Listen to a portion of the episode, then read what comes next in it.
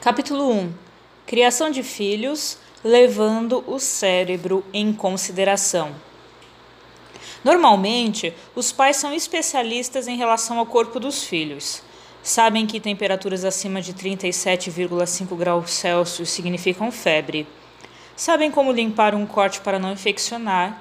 Sabem quais tipos de alimento podem deixar os filhos mais agitados antes de dormir mas mesmo os pais mais cuidadosos e esclarecidos costumam não ter informações básicas sobre o cérebro de seus filhos. Não é surpreendente? Especialmente quando levamos em consideração o papel central que o cérebro desempenha em virtualmente todos os aspectos da vida de uma criança que importam para os pais. Disciplina, tomada de decisão, autoconhecimento, escola, relacionamentos e assim por diante. Na verdade, o cérebro determina quem somos e o que fazemos. Como é significativamente moldado pelas experiências que oferecemos como pais, saber a forma como o cérebro muda em resposta à nossa forma de criar os filhos pode nos ajudar a torná-los mais fortes e resilientes. Assim, queremos apresentar a perspectiva do cérebro por inteiro. Vamos explicar alguns conceitos fundamentais sobre esse órgão e ajudar você a aplicar o novo conhecimento de uma forma que tornará a criação de seus filhos mais fácil e mais significativa. Não estamos dizendo que criar um filho com o cérebro por inteiro nos livrará de todas as frustrações da paternidade. Contudo, ao compreender alguns pontos simples e fáceis de dominar sobre como o cérebro funciona, você será capaz de compreender melhor seu filho, responder de maneira mais eficiente às situações difíceis e construir uma base para a saúde social, emocional e mental dele. O que você faz como pai ou mãe importa, e nós forneceremos ideias diretas e, como e com respaldo científico que o ajudarão a construir um relacionamento forte com seus filhos, capaz de ajudar a moldar o cérebro deles e que proporcionará uma melhor base para uma vida saudável e feliz. Vamos contar uma história que ilustra o quanto essas informações podem ser úteis aos pais. Ya, wo, wo. Um dia, Mariana recebeu uma ligação no trabalho dizendo que seu filho de dois anos, Marco, havia sofrido um acidente de carro com a babá. Marco estava bem, mas a babá, que estava dirigindo, havia sido levada ao hospital em uma ambulância. Mariana, diretora de uma escola de ensino fundamental, correu em disparada até o local do acidente, onde soube que a babá havia sofrido um ataque epilético enquanto dirigia. Lá, encontrou um bombeiro tentando consolar seu filho sem sucesso. Segurou Marco nos braços e imediatamente ele começou a se acalmar enquanto ela o confortava. Assim que parou de chorar, Marco começou a contar a Mariano o que havia acontecido. Usando a linguagem de uma criança de dois anos, que apenas os pais e a babá conseguiriam compreender, Marco repetiu continuamente a frase Ya, uó, uó. Ya é a palavra que ele usava para Sofia, o nome de sua adorada babá.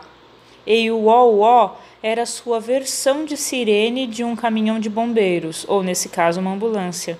Ao dizer repetidamente à mãe, Ya, uó, uó, Marco enfocou o detalhe da história que mais lhe importava. Sofia havia sido tirada dele. Em uma situação assim, ficaríamos tentados a assegurar a Marco que Sofia ficaria bem, e então imediatamente tentaríamos desviar o pensamento dele dessa situação. Ah, vamos tomar um sorvete. Nos dias que se seguiriam, muitos pais se esforçariam para não perturbar o filho falando do acidente. O problema da abordagem vamos tomar um sorvete é que deixa a criança confusa sobre o que aconteceu e por quê. Ela ainda sente emoções fortes, assustadoras, mas não tem permissão ou ajuda para lidar com elas de maneira, de, de maneira eficiente. Mariana não cometeu esse erro. Ela havia tido aulas contínuas sobre a criação de filhos e o cérebro e imediatamente fez bom uso do que sabia. Naquela noite e durante a semana seguinte, quando a mente do Marco continuamente o fazia se lembrar do acidente, Mariana o ajudou a recontar a história sem parar. Ela disse: Sim, é, você e Sofia sofreram um acidente, né? Nesse ponto, Marco estendeu os braços e sacudiu, imitando a convulsão de Sofia. Mariana continuou: Sim, é, a Sofia teve uma convulsão e começou a tremer e o carro bateu, não foi? A declaração seguinte de Marco foi evidentemente a conhecida. E a uó, uó, a que Mariana respondeu: Isso mesmo. A uó veio e levou Sofia ao médico. Agora ela tá melhor. Lembra que a gente foi ver ela ontem? Ela tá bem, não tá? Ao permitir que Marco contasse a história repetidamente, Mariana o ajudou a compreender o que lhe havia acontecido para que pudesse lidar com a situação emocionalmente. Como ela sabia da importância de ajudar o cérebro do filho a processar a experiência assustadora, ajudou-o a contar e recontar os eventos para que pudessem processar o medo e seguir com sua rotina diária de maneira saudável e equilibrada. Ao longo dos dias seguintes, Marco passou a falar cada vez menos do acidente até se tornar apenas mais uma de suas experiências de vida, ainda que importante.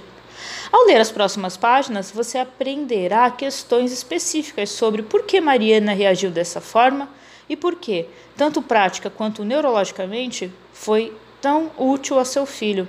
Você poderá aplicar os novos conhecimentos sobre o cérebro de diversas maneiras que tornarão a criação de seus filhos mais manejável e significativa.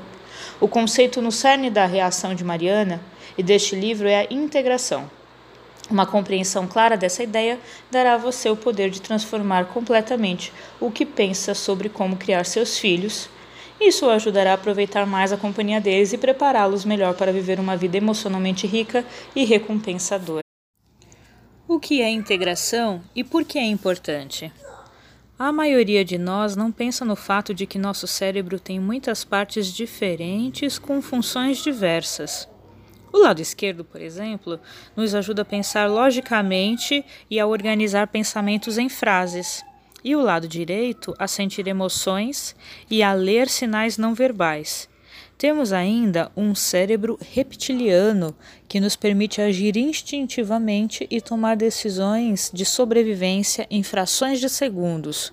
E um cérebro mamífero que nos guia em direção a conexões e relacionamentos. Uma parte do nosso cérebro é dedicada a lidar com a memória e outra a tomar decisões morais e éticas. É quase como se nosso cérebro tivesse múltiplas personalidades, algumas racionais, algumas irracionais, algumas ponderadas, algumas reativas. Não é de admirar que possamos perceber, desculpe, que possamos parecer pessoas diferentes em momentos diversos.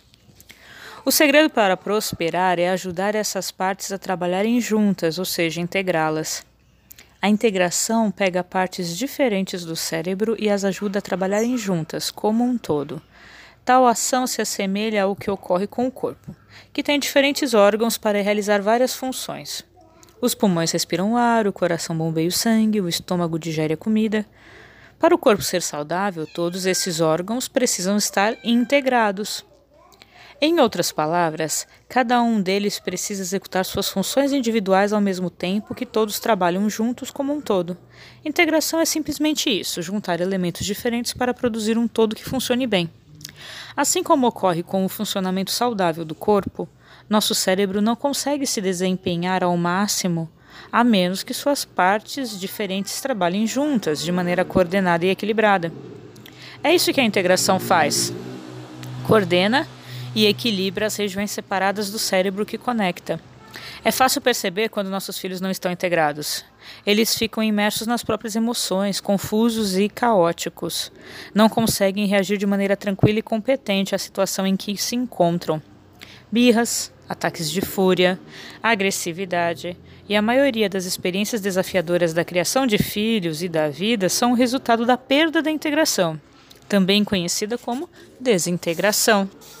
Queremos ajudar nossos filhos a se integrarem melhor para usar todo o cérebro de forma coordenada. Por exemplo, desejamos que sejam horizontalmente integrados. Para que a lógica do cérebro esquerdo possa funcionar bem com a emoção do cérebro direito. Também queremos que sejam verticalmente integrados para que as partes fisicamente mais altas do cérebro, que os deixam pensar cuidadosamente em suas ações, funcionem bem com as partes mais baixas, relacionadas com instinto, reações emocionais e sobrevivência.